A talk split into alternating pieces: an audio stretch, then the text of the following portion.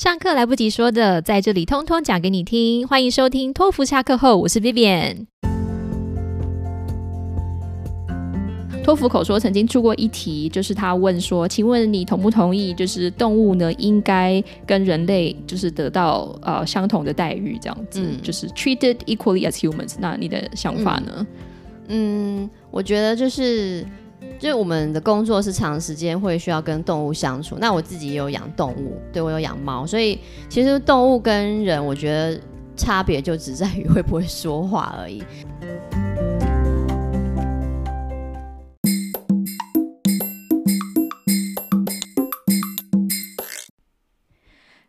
大家好，今天我要访问的是我的高中同学云山。好，云山，我们刚刚在我进他家门的时候，我们第一句话就是说超久不见。嗯，云山，我们大概几年没见了？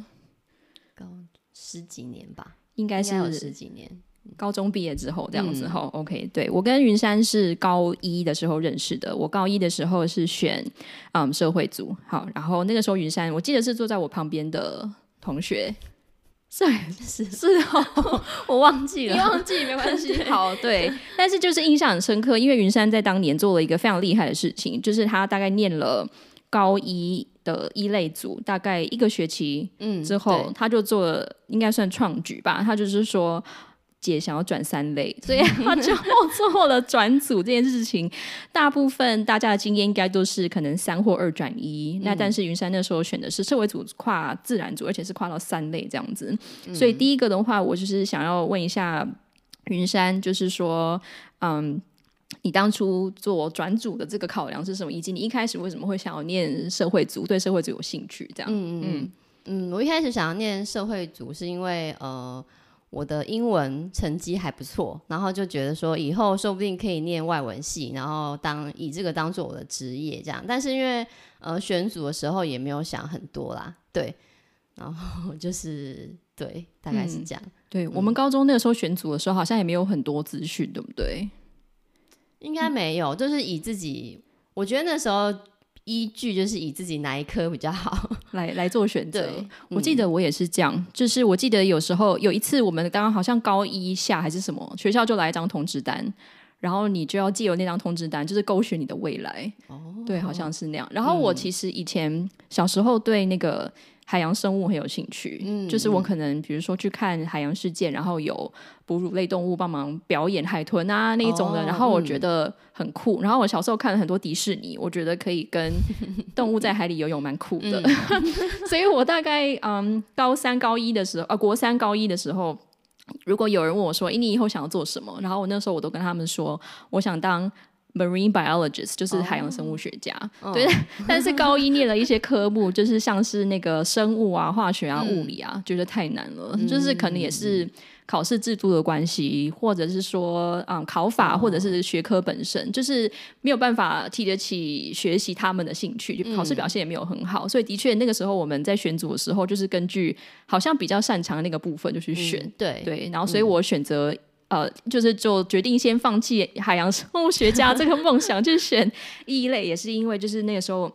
在语言表现的部分就是还不错，所以云山当初的一类也是这个有一点浪漫的想法，这样子。对，对于选组或未来的资讯，其实我们那时候好像都。没有很多，对不对？不太多吧，不太多。是是是。好，那嗯，你这样子，但是一去转二跟三，那个时候你觉得还要选就是三类的想法呢？嗯，就是因为二跟三，哎，我我们有些听众比较年轻，可能也不太确定，我不知道现在是不是还是二三类分了哈。好像二大概就是理工类的，对，然后三类大概就是还还要加念生物。OK，嗯，对。那个时候是觉得，呃，进了一类组是觉得好像突然发现，就是同学们大家就是每个人其实英文都很好，这样 对，然后就觉得嗯自己英文好像就是也算是也没有自己想象中的那样特别好，所以就会觉得说是不是呃一类组可能不太适合我这样，然后再加上那个时候呃有一个原因是因为我的。高一的好朋友大部分都是在三类组，那那个时候就想说，那我要跟他们一起，就是 念一样的科目，或者说甚至可以跟他们同班，其实就是一些这种有点奇怪的理由。不过我相信高中时期大家应该都会是这样子啦。那个时候要做很成熟或者是非常理性的决定，好像也有点太早熟了哈。所以这个还有因为就是想要跟朋友在一起的这个原因，这样没错。了解了解，OK。好，那云山现在是职业的兽医师，好，然后你看的是特宠的门诊这样子哈。嗯，那呃，你当初在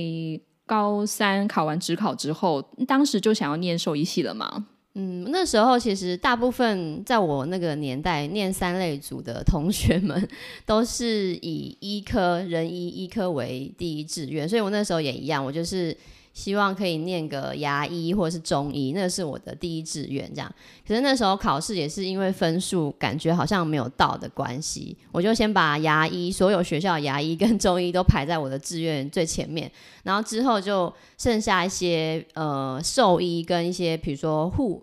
护理系啊，或者是心理系这种其他的三类的科系，这样，所以我就是在这些三类的其他的科系选一下，就觉得哎，兽医好像不错，因为我自己也蛮喜欢动物的，就把兽医等于说排在算是我第二志愿，这样人医第一志愿，兽医第二志愿。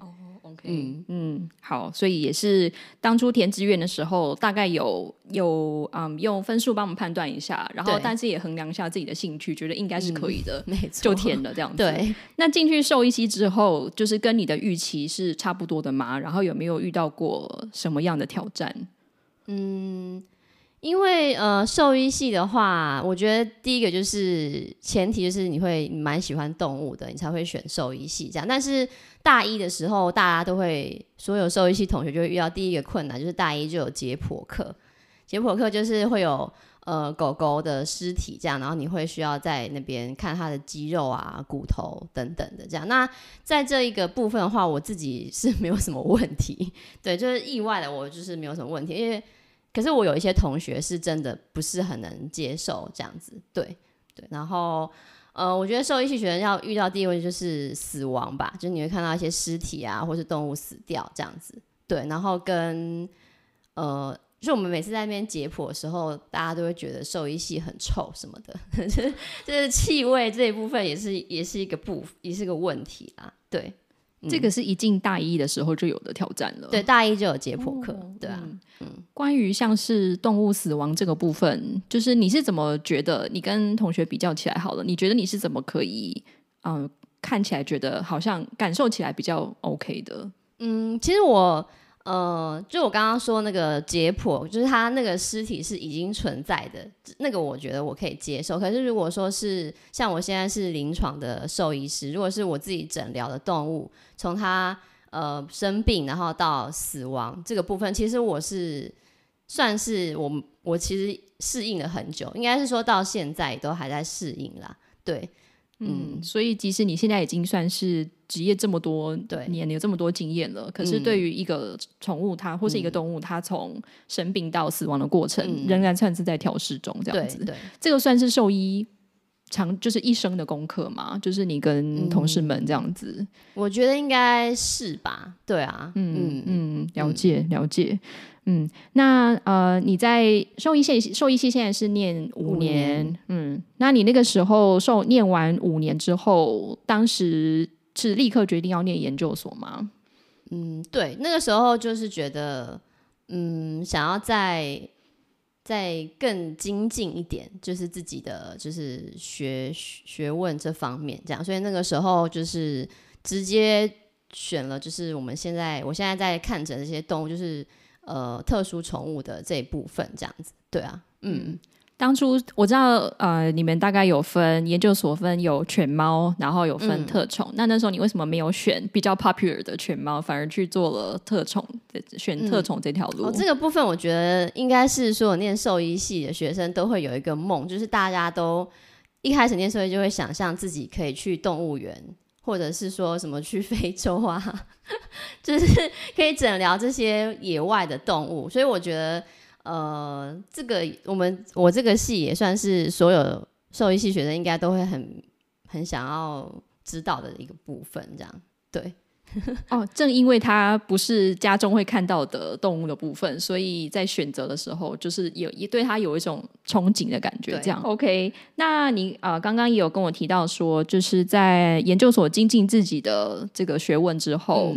啊，研究所毕业通常也会再选择一次之后的职涯这个嘛？那你是怎么决定要走上就是职业医师这条路的呢？嗯，一开始我。呃，念完研究所刚毕业的时候，那个时候其实我有点不太想要继续做兽医这个工作，对，因为呃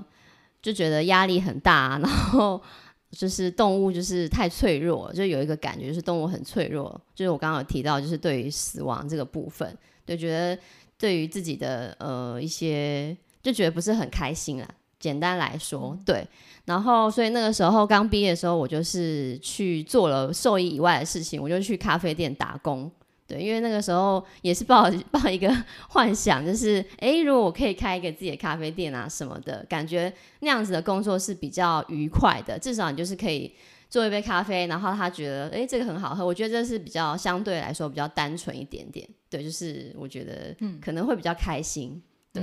嗯。呃，你当时对于要跟做跟兽医完全不相关的事情，而然后对咖啡厅有兴趣，甚至想要创业这个部分，有跟家人讨论过吗？然后他们当时的想对于这个你的想法，他们的反应是什么？嗯嗯，因为那个时候其实念念研究所的时候，我的家人大概就可以知道，就是我很很感 看起来就是不太开心，然后压力很大，所以那个时候其实就是跟他们说我想要休息，那我想要去做点别的事情。他们也是没有太多的意见，这样子，我的我家人对我做的一些决定都不会有太多的反对意见。可是应该说，就算他们觉得反对，我也会就是不理他们。对我就是这种小孩，就是会坚持坚持自己就是想做的事情。对，这样对，了解了解。你自己在咖啡厅打工的时候，嗯，你觉得那段时间？给你学到的是自己学到的事情是什么，或是有一些体悟？因为它跟等于是你跨出你的同温层嘛，然后接触社会的，嗯嗯嗯，比较少接触的那一部分。那那时候那段时期，你的学到的东西是什么呢？嗯，我觉得就是跟第一个，就是因为你是呃每天都会看到客人走进来，所以其实呃比较懂得怎么跟就是一般人相处。比如说你们要怎么对话呀？你要怎么？注注意他喜欢的东西，或是等等，这样就是跟人人跟人之间的互动会比较多一点的了解，对啊，嗯嗯。呃，我曾经听过一个说法，就是兽医师他们常常在医治的，除了动物本身之外，还有饲主的心这样子。那你觉得那个时候在咖啡厅的那个经验，跟不同的人尝试去做沟通的经验，有协助你在跟现在跟饲主们沟通这个部分吗？嗯，我觉得应该多少会还是有啦，对啊，嗯，我觉得应该多少有帮助到这样子。嗯。嗯，我自己大学毕业第一份工作也是做服务业，嗯，然后我也觉得服务业对我的训练啊，或者是我从里面看到，就是真的要学习跟不同的人嗯接触，因为我那个时候有客人之外，然后我有一段时期是有当店长的，店长的话。就还要自己去。Recruit 就是招募人这样子，对，然后有些可能招募的对象是住在附近的阿季，就是妈妈这样子，对。然后妈妈在做那个厨房的事情的时候，他们都会有自己的一套 SOP，因为他们觉得这样最快。嗯。可是有时候店里的 SOP 跟妈妈的 SOP 家里肯定是不一样的，因为店里你是要做给这么多人吃或是喝，他必须要非常的安全，所以他要很琐碎的啊频繁的做一些要求，然后那个部分就要跟。妈妈沟通了很久，这样子。我那时候我记得有嗯度过这件事情。这样对你说到 SOP，因为我第一个打工工是在连锁咖啡厅，所以那时候就对于他们店里的 SOP 我很震惊，就是哦，原来事情可以就是每一件事情都可以把它安排着这样子做。那个是以前在呃研究所啊，或者是。就是兽医领域，我觉得我比较没有接触到的，就是 完整的 SOP 怎么做事情这样子。那像你们要学习做实验或是研究的话，它没有一个程序吗？你要怎么知道什么时间应该要做什么？嗯，有可能是因为我们研究所念的动物的种类比较多、比较杂的关系，所以很难用单一的一个 SOP 去规范全部的。对，嗯。事情。嗯哼哼，所以比较像是可能老师或者是学长姐给你们的一些指导，然后跟着他们的指导来尝试看看。对，哦，原来是这样。嗯嗯，因为呃，我想一下，我服务业那个时候，因为就是一定要有 SOP 嘛，然后连锁了一定都这样。后来我进大企业上班的时候，大企业更重视 SOP，就是因为他要确保嗯，整个这么大的组织，可能几千人。要在如期的、安全的提供安稳的成果，所以那个如果没有规则的话，是人类是很难自己管理自己的，所以一定要规范的很详细。这样对哦，所以你对这个算是跨你以你来说跨领域的部分，对于其他领域有 SOP 这件事情，一开始让你觉得还蛮新奇的。我觉得很酷，觉得很酷。OK OK，嗯，那现在你的嗯在做兽医师的时候，在诊所的话，应该就会有 SOP 了吧？有。呃，我现在的诊所就是也比较特别。我现在的诊所是以前我们实验室一个学长开的，这样就是老板。那这个老板他在大学的时候，他也去这个知名的 连锁咖啡店打工过，所以就是呃，因为他有在注意医院管理这个部分，他也设立了很多 SOP 给我们医院的，不管是医师或是助理。所以我觉得应该也是他这个。跟我有类似的经验，所以他在医院的管理方面，我觉得他比起我认认识的其他医院的老板都管理的还要上手。我觉得，嗯嗯，一间兽医诊所的管理应该很复杂吧？嗯嗯嗯，对。所以你觉得，如果说嗯管理的好的跟管理的比较没有这么 organized 的那个呃呈现出来的成果会有什么样的差别？嗯。如果是最明显的话，就是员工们之间的相处模式吧。因为呃，我遇到有一些有可能有问题，就是如果没有在管理的话，会有一些劳逸不均的问题，对吧？如果说这个，因为劳逸不均不是员工可以解决的，这个一定要老板去用一些规范，或者是去怎么样去处理。所以我觉得，就是员工在里面上班的气氛啊，跟愉快的程度也会有受到这个影响。嗯嗯，那员工愉快就会有开心的饲主跟痊愈的动物们这样子哈。对，没 错，是是是，这也是很重要的。OK，好，那嗯，现在哦，那刚刚讲到就是有那个在咖啡厅打工的部分嘛，那后来决定还是要去做嗯职业的医师的话，嗯嗯嗯。那个时候在咖啡厅打工，大概半年以后左右，就发现就是呃收入有点不够，对，就是 有在就一些现现实层面问题，就觉得呃虽然说做咖啡店的工作，我真的是还蛮开心，我自己也很喜欢做咖啡给别人喝这样，不过就是有有这个经济上的考量，所以还是呃慢慢的就是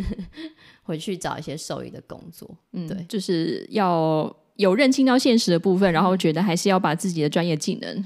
拿来去做最好的发挥，这样子。OK，我觉得这个考量 非常的没有问题。对，呃，我常常跟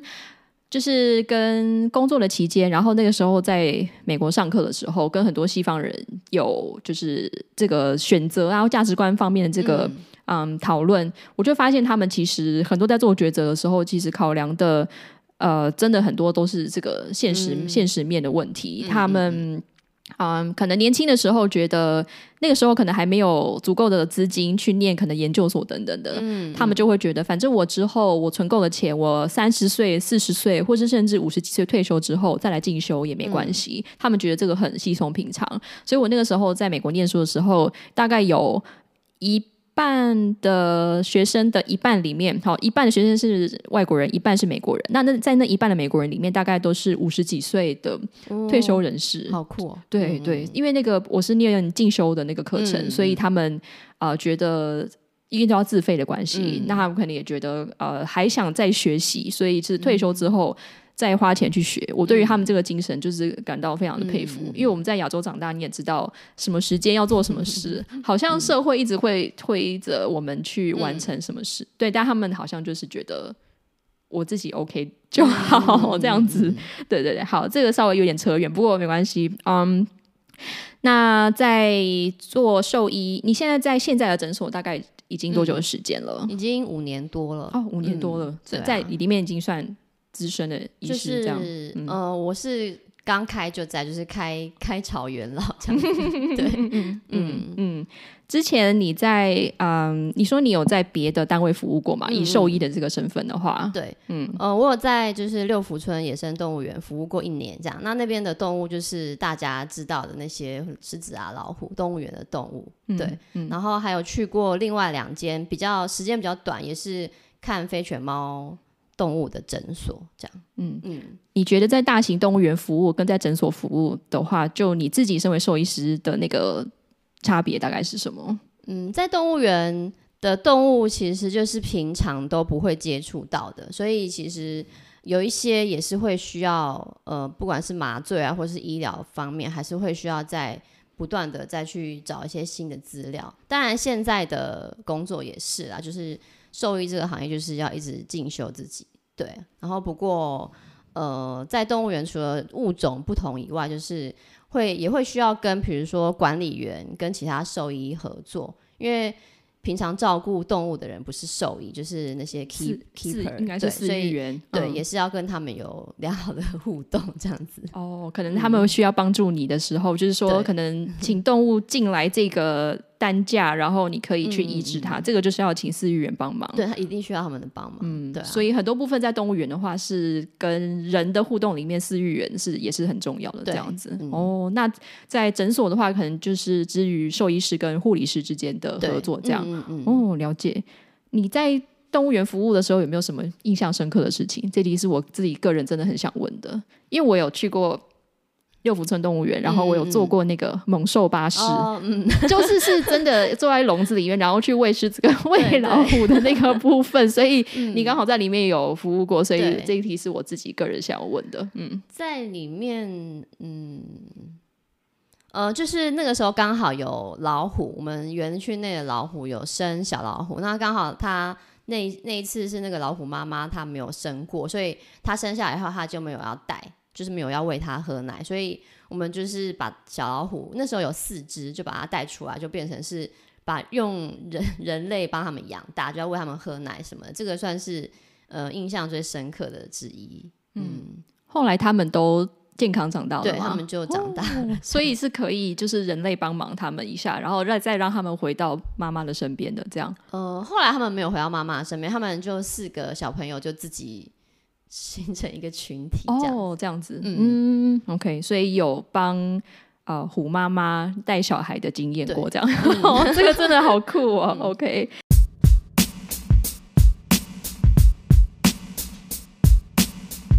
好，那嗯，讲到兽医的这个部分一个段落呢，那我跟云山想要聊一下我们高中时期的小小的回忆，这样子。好，我记得云山，我对他的印象就是他是一直一个对。外界的任何事情，在周遭的事情都很默默的在，也不讲默默嘛，哈，就是有很仔细的在观察，然后他会在内心里面去呃产生疑问跟有想法的一个嗯一个人，这样你是这样子嘛，对不对？嗯，这是我对云山的观察，这样，因为我也是会去观察周遭的人，这样。然后高中的时候，我记得。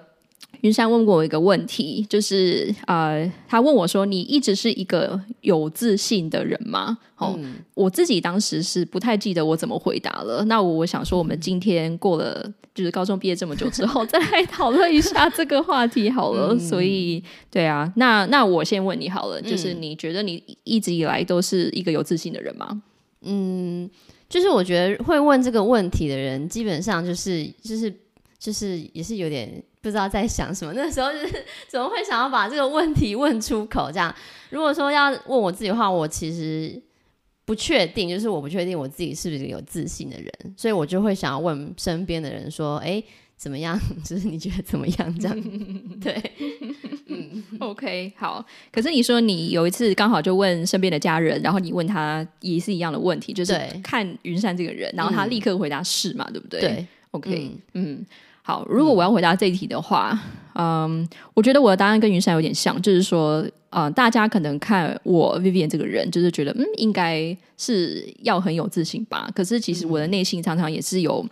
非常多的纠结，就是一直在觉得，嗯，哪边可能做的不是很好，然后会一直倾向把自己做的不好的事情就放大，然后自己在那边嗯嗯，小圈圈这样子。我也是，这样是子。我们刚刚有就是针对这个纠结的部分做了一下讨论，就是我们觉得好像可能，嗯，我不知道是不是我们这个时代常常会有的这个纠结啊，就是说我们好像一直要去。满足一个外在的期待吗？嗯还是什么的？对。对但是有时候也不一定是我们这个时代的问题，因为其实我的很多学生，呃，maybe 他们也是会去把自己的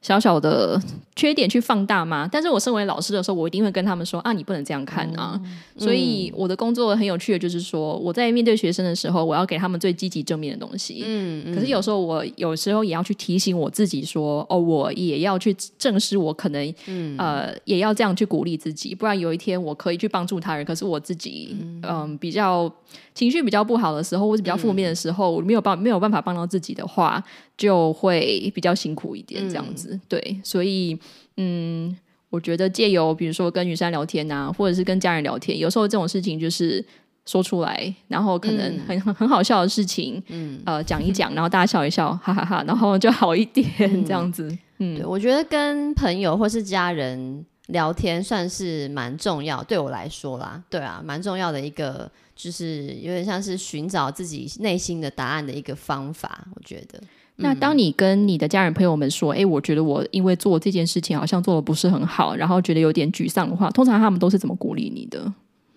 嗯如果是我家人的话，他就会先，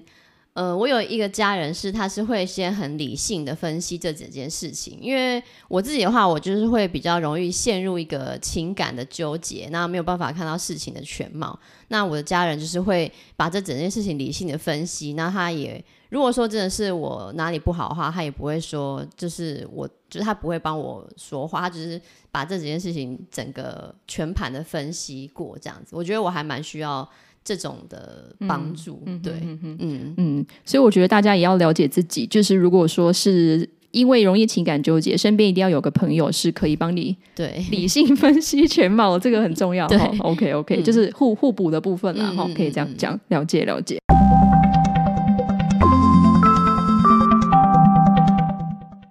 再回到兽医这个领域的话，就是你刚刚有提到嘛，因为特宠的话是犬猫以外所有都要看，对，所以会有很多需要进修的机会。嗯好，那我的呃节目当然也是去。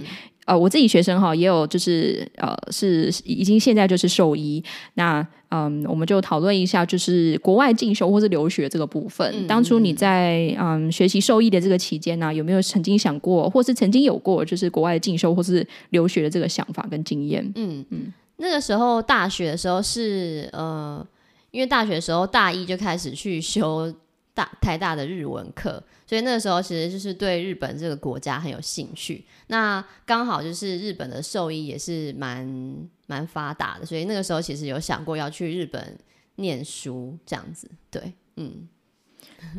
日本吗？哦，所以你有来修过 B 系的日文课？有有，我修到日文三，哦，你很厉害，日文三是已经是真的，已经是就是 next level 了。对对，哦，好酷哦嗯，了解。日本的时候，那你那个时候啊、只是有这个想法，但是有尝试去付诸实行吗？呃，我那个时候就是呃，我是想说去日本念书就一定是语文能力要要够，所以除了在台大修日文课以外，我还要去外面补日文课，就是外面的补习班这样子。但是那个时候呃，大概应该也是因为受限于出国，有发现那个费用比较高，对，所以那个时候就转而想说，那就先念台湾的研究所这样子。对那个时候的进修是指兽医的研究所在日本的部分。对，哦、嗯 o k 嗯，我对日本留学的系统不是非常的清楚，但是我知道好像可以去申请那个交流协会的 program、或者奖学金嘛。好像 OK，、但是那时候因为考量就是可能是费用等等的问题，这一些、嗯想说还是在台湾先念对这样子。嗯 OK，那在台湾念兽医所之后，还有在想进修的事情吗？嗯，就念完研究所之后，其实我现在目前，我现在呃，我工作后也是开始职业后五年吧，我大概从四年前嘛，对我四年前我又回台大念了博士班，嗯。那个时候是因为也是觉得自己有一些受益上的不足，就是我想要进修关于眼科学这方面，所以我现在已经博士班四年级了，这样就是对哦，现在还有在修博士班的课程，对，嗯嗯哼嗯哼嗯。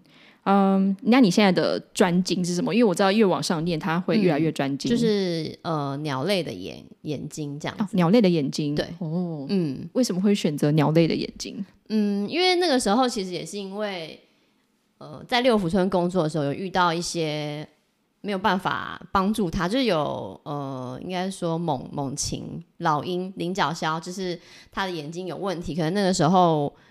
呃。会就是相关，就是因为不太懂，所以就要去问别人。可是别人又对于就是可能呃兽医现在有在看眼科，都是看狗跟猫，就是比较少人去专精呃鸟类或是野生动物的眼科，在台湾比较少一点点。所以那时候是有想要知道的答案，但是一直得不到，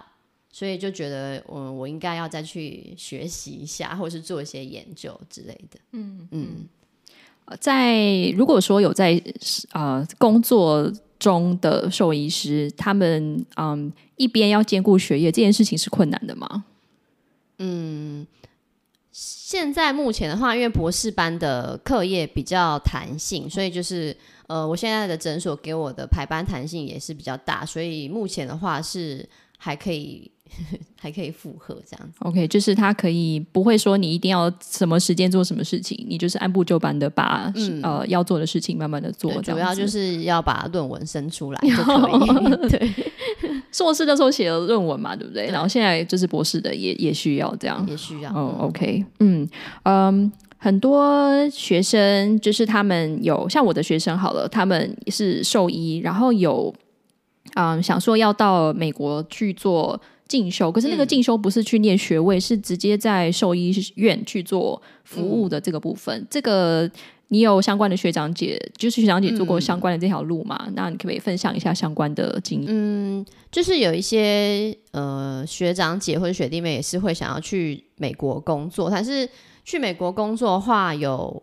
呃主要是如果你要在那边可以看诊的话，因为兽医师看诊，不管是在哪一个国家都要有职业执照。就是你要先有兽医师执照，然后还有职业执照，所以其实还是会需要经过一些考试。如果是去美国的话，对，比如说呃兽医师考啊等等的这样子，对，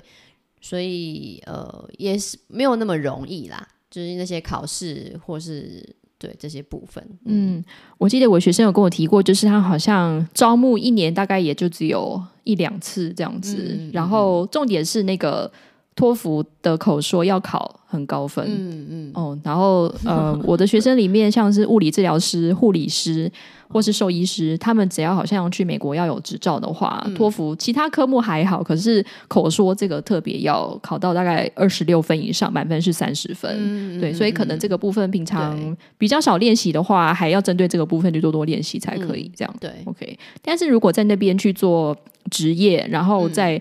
就发展性或是未来的话，嗯，就是真的有比较多条路可以走吗？嗯，呃，美国的兽医的医疗是比比起台湾其实还是比较进步，所以如果是想要呃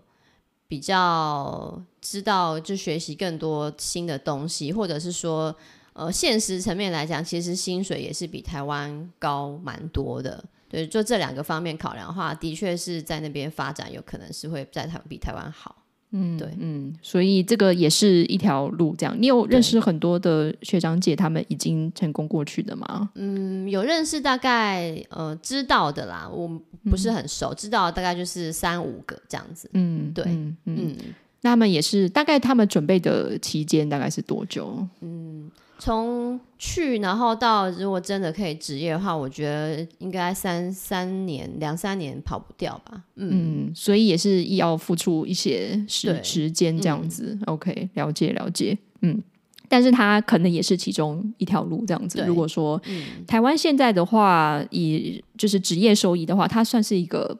饱和的市场吗？嗯，我觉得不算是，因为呃，现在呃，兽医院。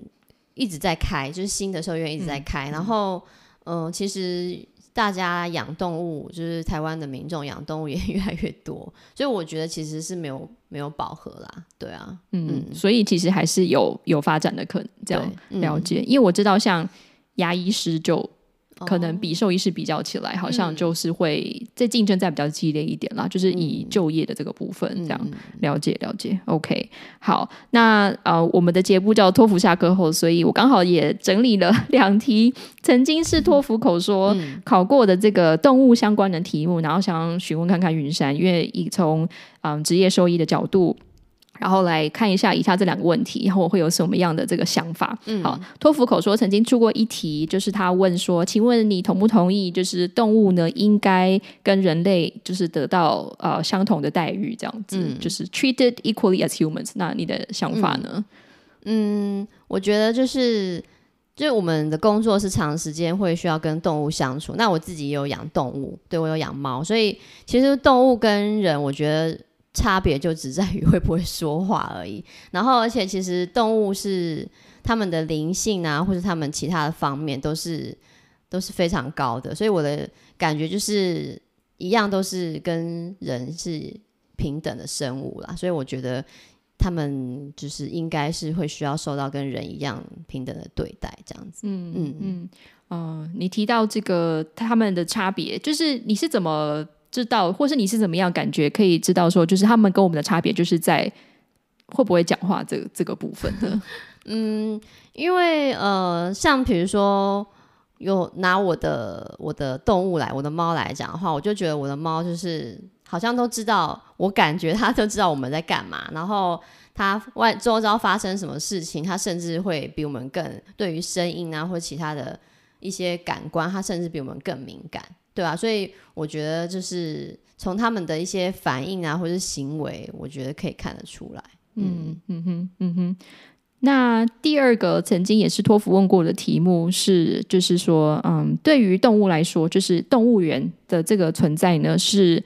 利多于弊。那这个你的看法是怎么样呢？对这个，因为我本身有在动物园服务过，所以这个部分的话，我觉得就是呃是一个很大的议题。对，如果呃我自己去国外旅游的时候，或者是在台湾，我也很喜欢去逛，就是动物园这样。可是呃，大部分会觉得动物园的弊，我先说有可能弊的原因，就是在我们把动物圈养在一个小的空间里面，然后它可能没有办法有足够的空间，或是说有的甚至会出现一些刻板行为。那其实这些我也都在一些动物园看过，所以看看的当下会觉得很心疼啊，就是这些动物没有办法有足够好的环境。对，不过呃，如果要说是利的话，像是一些呃濒临比较濒临绝种的物种，它可以保留在动物园那甚至有一些教育，我觉得动物园其实是教育的功能蛮大的，可以让呃小孩啊或者是一些民众知道说动物的美好，嗯等等的这样子。所以其实我觉得动物园对我来说，我会觉得它有存在的必要性。不过环境上是相对来说非常重要，它甚至于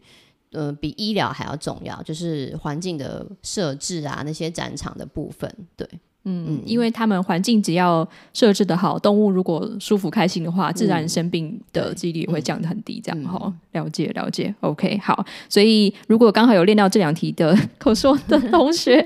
可以参考云山的这个说法，让你们啊有一些想法。这样子，OK，好。那最后我就大概再来问一题，就是说，以你现在是嗯。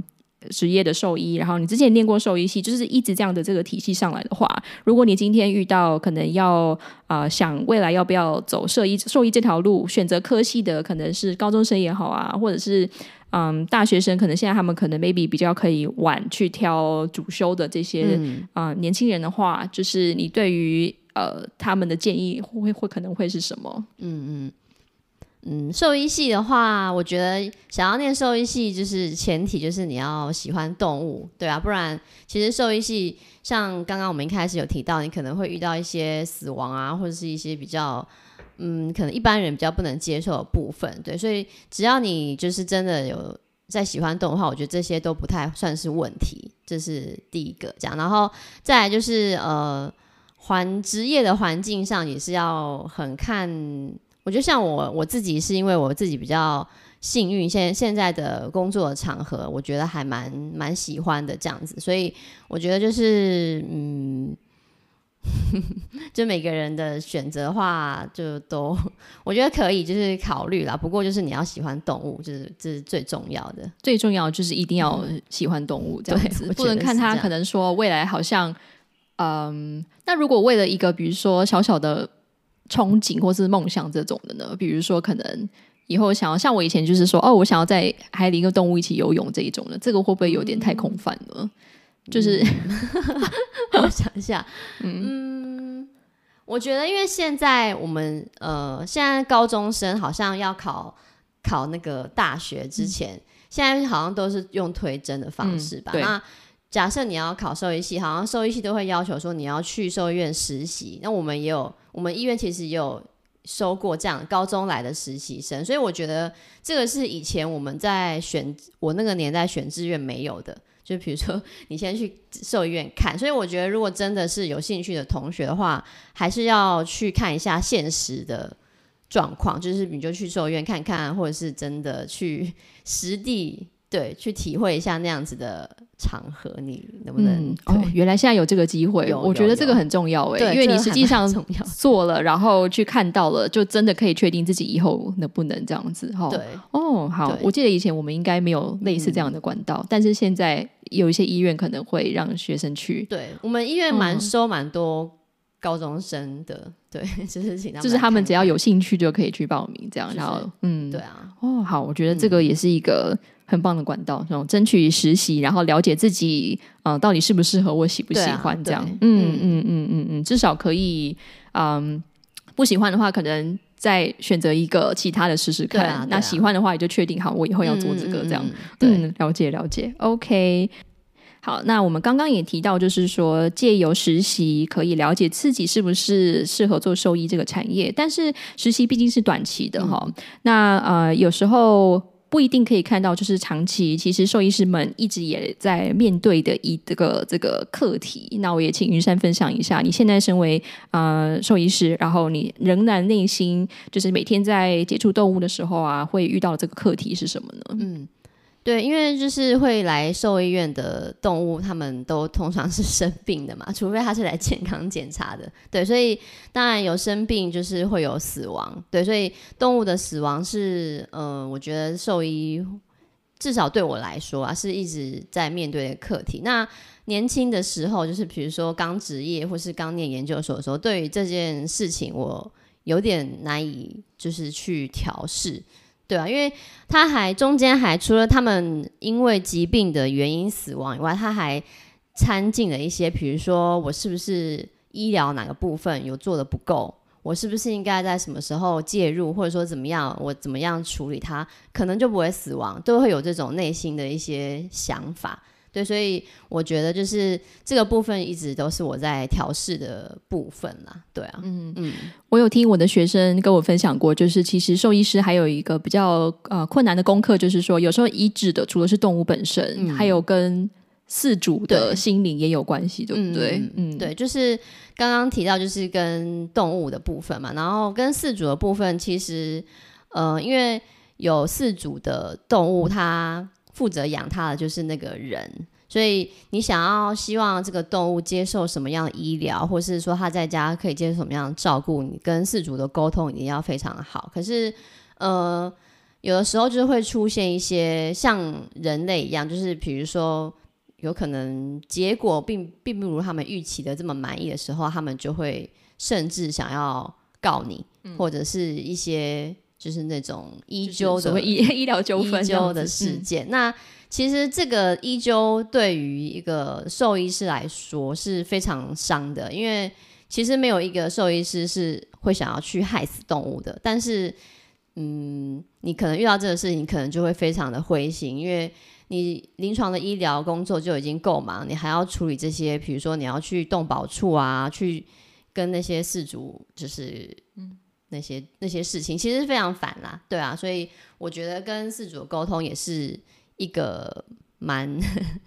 蛮需要学习的部分。嗯，了解了解，这个应该也是要借由在工作的经验的累积上面，然后继续慢慢的累积经验，然后希望让自己可以做的越来越好，这样子哈。嗯，对，OK，好，呃，今天很开心可以跟云山聊这么多，就是我们借由这次录 Podcast 的。呃，这个机会我很感谢他，因为我当初邀约他的时候，就是他 就是立刻答应，想说好，呃，我就借由今天这个对谈，就是我们除了可以就是叙叙旧之外，然后也让我对就是这个我一直都还蛮有感到兴趣的这个兽医产业有更多的这个认识。嗯，OK，那也希望借由今天于山的分享呢，让各位在聆听的啊听众们、同学们，就是对于呃之后要选择的领域啊，然后或者你已经在念兽医的，那之后可能嗯。进修这个方面有一些呃想法那希望都可以对大家就是有一些帮助。嗯。Ok 好那今天的节目就到这边喽我们就下次见拜拜。拜拜。